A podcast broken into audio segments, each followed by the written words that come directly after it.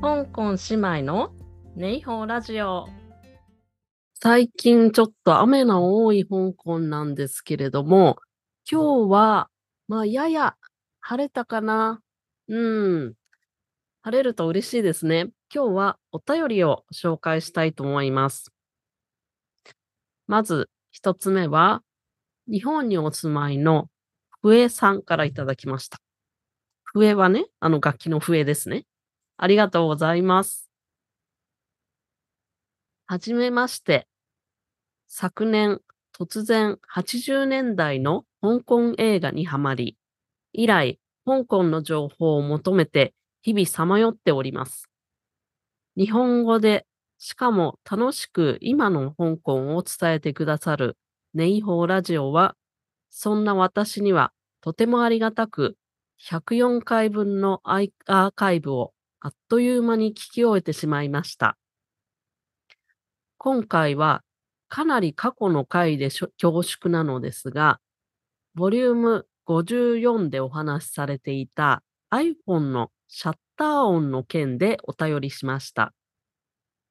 香港の iPhone はシャッター音がしないというお話でしたが、私は今年の2月に初めて香港へロケ地巡りで旅行したのですが、その際、飛行場に着いた途端、iPhone、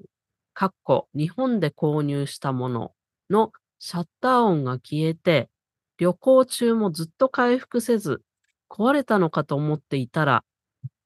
日本の滑走路に帰ってきた途端シャッター音が戻ったため、なんだか不気味に思っていました。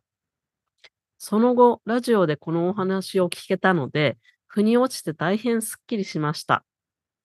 最近の iOS には、地域ごとにシャッター音の設定を切り替える機能があるようです。また香港に行って音を気にせずたくさん写真を撮りたいと思います。次は香港ブックフェアに合わせていく予定なので、またブックフェアの情報や夏の香港で気をつけることなどあれば教えていただけたら嬉しいです。これからも楽しみにしております。ありがとうございます。あ、このね、突然80年代の香港映画にハマりって書いてあって、最初に何を見たのかすごい気になりますね。でしかもね、104回分のアーカイブを聞いてくださったっていうのは本当にありがたいです。iPhone のね、シャッター音の話、これ、そうなんですね。ハードウェアに紐づいてるものなのかなと思ってたんですけれども、日本に行ったら音がして、香港ではしないとか、そういう風に今はなってるんですね。うん、これはちょっとありがたいというかあの、私以前、台湾に行った時に、日本で買った iPhone 持ってったら、あの、シャッター音がしてね、ちょっと困ったことがあったというか、周りの人にちょっと不審がられたという経験があって、でもこれだとね、不審がられることもないので、うん、ありがたいですね。で、あとこのお便りの中で気になったのが、ロケ地巡りをされたって書いてあって、え、これどのロケ地にいらっしゃったのかっていうのもすごい気になりました。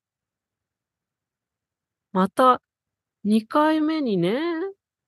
7月、香港ブックフェアに合わせて行く予定ってことなので、7月にいらっしゃるってことですよね。だから、2月に来てもう5ヶ月後には旅行されるって、もう相当これは香港にはまったということで素晴らしいですね。うん、最近ね、結構、日本から皆さん、あの、旅行にいらっしゃってて、本当に嬉しい限りというか、香港情報もまた日本でね、増えていくんじゃないかなと思って、嬉しく思ってます。で、まずね、このブックフェアの情報っていうことなんですけれども、まあ、すでにあの、この笛さんはね、開催時期など調べてらっしゃると思いますが、一応皆さん、えー、聞いていらっしゃる皆さんのために、えー、お伝えしますと、開催時期が今年は7月の19から25ですね。で、場所は、まあ、いつもと同じ、あの、ワンチャイのコンベンションエキシビションセンターっていうことですね。うん。ほんとにね、これ楽しいイベントなので、で、前もブックフェアのお話をしたのが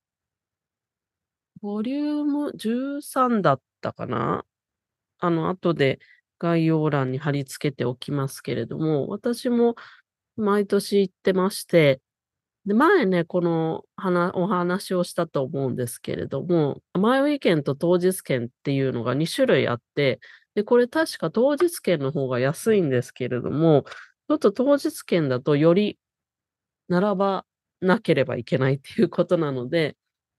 ま、前売り券を、あの、これ電子的に買っておくとより便利かもしれないですね。で、もしこのブックフェアの前に例えば街の中の製品書店とか、そういうところに行ってね、なんかめぼしい本を見つけておくっていうのも割とありかなと思っていて、私はあの、ブックフェアの前だと、いろんなその本屋さん行った時にね、この本、ブックフェアであるかもしれないから、ちょっと、うん、ブックフェアで買おうかなと思って、あの、割引になりますのでうん。あの、メモしておくことが多いですね。で、大体どこのブースも、例えば、ええ、2冊買ったら85折り。ま、折りって、あの、折り紙の折りですね。ええ、広東語だと、チって言うんですけれども、ええ、85折りって書いてあるってことは、ええ、85掛けっていうことなので、15%オフっていうことですね。例えば2冊買ったらこの85折りで、4冊買うと80で、ええ、6冊買うと75とか、あの、そういう段階的に割引率を設けていたりだとか、またはその特定の方が安くなっていたりだとか、ま、とにかく、ね、本がちょっと安くなっているのでそんなに買わないかなと思って行っても意外と 買ってしまうかもしれないですね。なので、ほんとに地元の人は、もう、あの、ゴロゴロのね、スーツケースを持って行ったりしてる人もいますけど、まあ、旅行だとね、ま、そこまでっていう買わないかもしれないですけど私たちも1回行った時に、結構思ったよりも買ってしまって、で、その時どうしたかっていうとあの、香港のシティユニバーシティ香港っていう大学の出版、 City University Press かな？という、その City University の出版部門のブースがあったんですけども、そこにね、便利そうな、そして丈夫そうなバッグが売ってて、 City University Press のね、あの、ロゴ入りのものだったんですけれども、うちの夫はこれを買ってましたね。あの、本を入れるために作られてるので、結構ね、あの、厚手のキャンバス地で作られていて、で、バッグの持ち手のとこも太めに作られているので、これは便利そうでしたね。ま、こういったものがあると、あの、記念に買ってもいいかもしれませんね。で、あとは、私が遭遇したのは、あの、著者サイン会をね、やってる時もあるんですよ。で、私が偶然遭遇したのが、香港シューマイペディアっていう、これ、英語名の本で、で漢字で書くの書いてあるのが、図解香港シューマイって書いてある字なんですけれども、これはね、香港のシューマイ？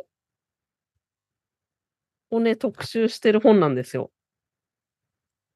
で、これ別にこの本を目当てにこのブースに行ったわけじゃなくて、ちょっと面白そうだから手に取って見てたら、あの、ちらっと横を見たらね、そのサイン会をちょうどやってて、で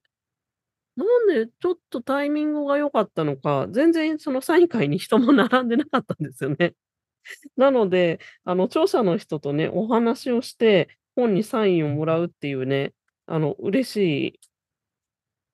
偶然でしたね。まあ、この香港シューマイの著者のね、方々、まあ、2人組の男女だったんですけども、その方々は、なんか顔を明かしてない人たちらしくってなんか頭巾みたいな黒い頭巾をかぶってね、あの、対応してくれたんですけれども。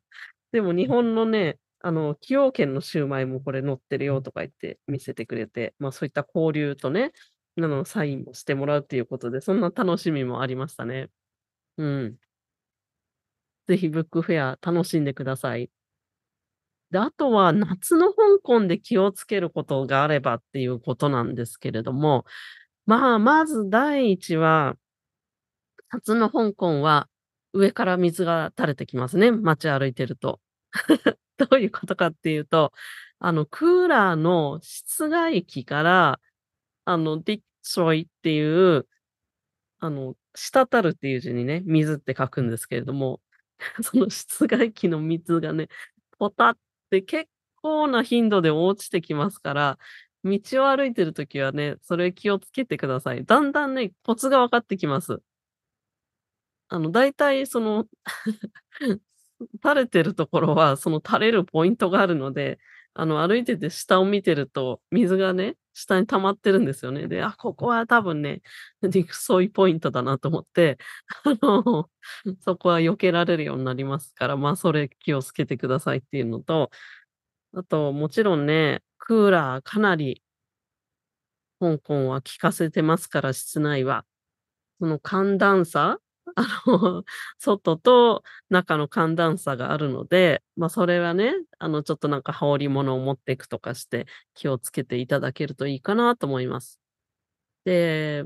まあ、これは夏、冬に限らずなんですけれども、まあ、年中湿度は結構高いんですよね。で、ちょっと、まあ、10分ぐらいとか歩くとすぐね、汗かなりかくと思いますので、お水持ち歩くとベストですね。または頻繁にちょっとどっかでね、あの、休憩するとか。で、お水とか飲み物は、これ私、前ね、何かで読んだんですけれども、しかも多分そうなんじゃないかなと思って結構実感があるんですけれども、あの、夏場にとか、その、あすごく暑い時にね、あの、冷たいものを飲みたくなっちゃうんですけれども、あったかい飲み物を飲んだ方が、ま、喉の渇きは癒されるらしいですね。インドとか、あとは中東とかですごく暑いのに温かいチャイが出てくるっていうのは、なんかそういう理由だという風に聞いたことがあります。なので、ま、ああの、持ち歩くおあの、飲み物はね、もちろんそこまで工夫できないと思うんですけれども、どっかに喫茶店に入るとか、そういう時はあったかい飲み物飲むのもいいかなと思いますけどね。うん。で、ただ夏の暑さっていうことを考えると、このね、フエさんは日本のどこに住んでるのかちょっとわからないんですけれども、東京だとね、うん、なんか香港と東京を比べると、東京の方が暑い気がするんですよね、いつも東京帰ると。なんか香港は海風が結構吹いて、まあ、爽やかまではいかないですけども、なんかちょっとそれで緩和されてるとこもある気がして、なので、もし東京のあの暑さがしのげていたら、香港に来てもそんなに大変ではないかと思いますね。うん、ただ、まあ、湿気があるっていうのはね、うん、すごくありますが、あとはね、スコールもありますのでこれはね、雨具を持ってくる折りたたみ傘はやっぱり必須ですよね。で、まあ、防水性のある靴とか履いてるとベストですけど、または、あの、ほんとに汚れてもいい靴、ちょっとぐらい雨降られても大丈夫っていうような靴を履いてると安心ですよね。あの、たくさん観光で歩き回るとも思いますので。あ、とね、道を歩くっていう意味で言うと、はこれはね、ま、夏に限らず年中ですけど、あの、ゴキブリのね、あの、死骸が結構 道に落ちてることが多いので、これも気をつけて歩いてください。この間、台湾に行った話をしましたけど、台湾の友達が、台湾ゴキブリのね、死体が死体か、死骸ね、ゴキブリの死骸が結構道に落ちてるでしょうとかって言ったんですけど、いやいや、香港に比べると、確かにね、台湾でも落ちてたんですけど、なんか台湾の方が歩道が広いので、あんまり気にならなかったから、ああ、そこにいるねっていうぐらいの感じで、香港の場合はね、道がね、狭いのでね、もうもろにあの、自分の行く先にま、立ちはだかってるといまで言ったら大げさですけど、見る視界に入ることも多いので、これはちょっと気をつけてください。はい。でも、ぜひ、夏の香港楽しんでください。あとね、2ヶ月ぐらいですから、きっと色々計画して楽しい時期かなという風におい思います。で、もう一つが、4月に、あの、ご紹介したひろしフェスティバルさんですね。あの、M+ プラスに行きたいっていうけれども、ま、どれくらい時間が必要でしょうかっていうご質問と、あとはワンタン麺の美味しいお店っていうね、2つご質問いただいたひろしフェスティバルさんから、あの、4月行ってきましたっていうね、あの、メッセージをいただきました。ありがとうございます。ゴールデンウィーク前に香港へ行き、教えていただいた通り、M+ プラスワンタン麺を堪能してきました。ネイホーラジオを聞きながら M+ プラスへ向かいましたが、とてもわかりやすかったです。M+ プラス良すぎてグッズを買い込んじゃいました。4時間だけでは全然足りず、翌日にも訪れて、お勧めされていた HK Here& and Beyond を見てきました。あの充実した内容だけでも感動したのに、明白、これは免れるっていう字に、え、費用の費ですね。あの、広東語とかプートン話で言う、まあ、ただっていう意味ですね。ええ、みん明白で開放されているなんて素晴らしすぎました。期間限定なのがもったいない。コロナ前に比べると、円安やホテル代高騰している感じがありましたが、え、今回、香港に行ってほんとに良かったです。早く香港に行きたい。次は香港政府主催の無料航空券をゲットして、また香港に行きたいと思っています。本当にありがとうございました。うん、というメッセージをいただきまして、ありがとうございます。これ、M+ プラス、私前回回答した時に、まあ、最低4時間ぐらいはね、見る時間いるんじゃないかなって言ってましたけど、全然足りずに、翌日にも訪れたっていうね、すごいかなり、うん、しっかり見られたんじゃないかなっていう風に思います。ちょうど私もこの週末に、あの、友達をね、日本から来た友達を連れて M+ プラスに行ったんですけれども、彼らも1日でね、結局見切れなかったんですよね。うん、それくらい、あの、広くて展示も充実してるので、まずそれにね、驚いてました。で、この言及してくださった香港 Here& Beyond っていうのは、ま、香港に関する展示なんですよね。で、香港の、ま、1960年代から今までのビジュアルカルチャーを紹介してる展示で、私もこの展示大好きで、何回行ったかちょっと わからないですけれども、6月11日にね、終わってしまうんですよ。うん、もったいないですよね。で、しかもまあ、このメインのあの、例えば草間彌生展とかそういうね、展示は一番おっきなね、展示に関しては、もちろん図録、カタログが販売されるんですけれども、この香港 Here& Beyond もね、ぜひカタログ売ってくれたら絶対買うのにって思うようなものなんですけれども、ねえ、6月11日まであとちょっとしかないですけれども、私も、もうあと何回か行くかもしれないです。うん。あの結構面白い映像作品なんかもあってその映像だけでも、何かしらどっかで見れるようにして欲しいなと思うんですけれども。うん。まあ、6月11日までにね、もし香港に来る方がいらっしゃったら、絶対これは行って欲しい展示です。ということで、今回は2つのメッセージをご紹介しました。ありがとうございます。皆さんも何か短いものでも構いませんので、えメッセージやお便りがありましたら、えー、Twitter とか、あとは概要欄にあのフォームへのリンクを貼っておきますので、そちらからでも構いませんので、ぜひ送っていただけると嬉しいです。ありがとうございます。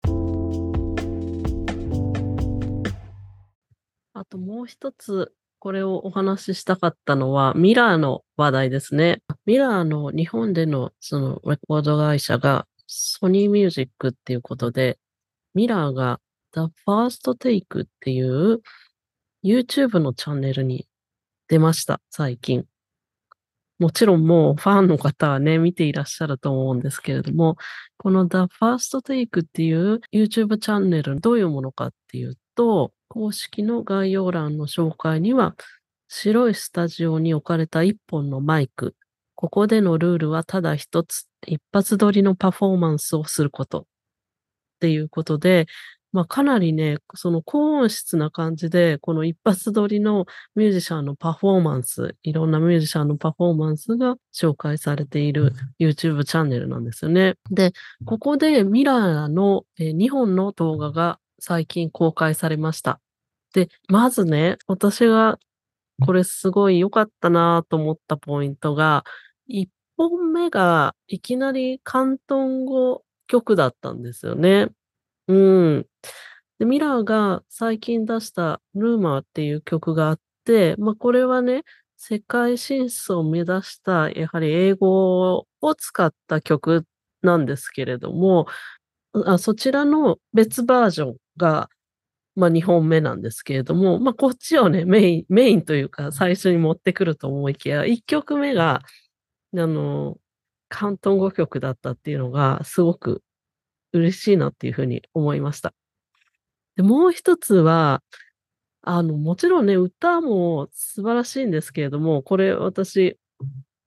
最初から高音質で聴きたいと思ったので、あの、うちの中でね、一番いいヘッドホンを持ってきて、あの、ビデオを見ましたけれども、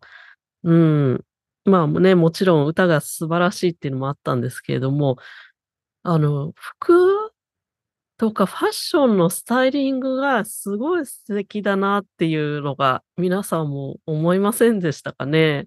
うん、特にね、最初の1本目の、えー、Stellar Moments of Humankind っていう曲の中のジェレミーさんのスタイルがすごいあの、私は本人にも似合ってるし、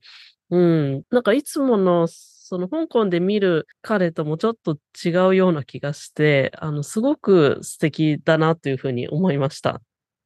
うん、こちらね、皆さんも、あの、2本ぜひ見ていただけると、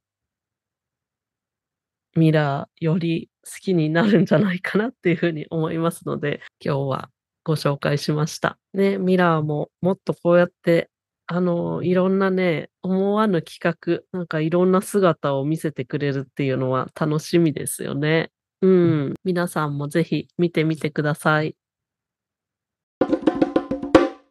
では、ハチキン、下次见。またね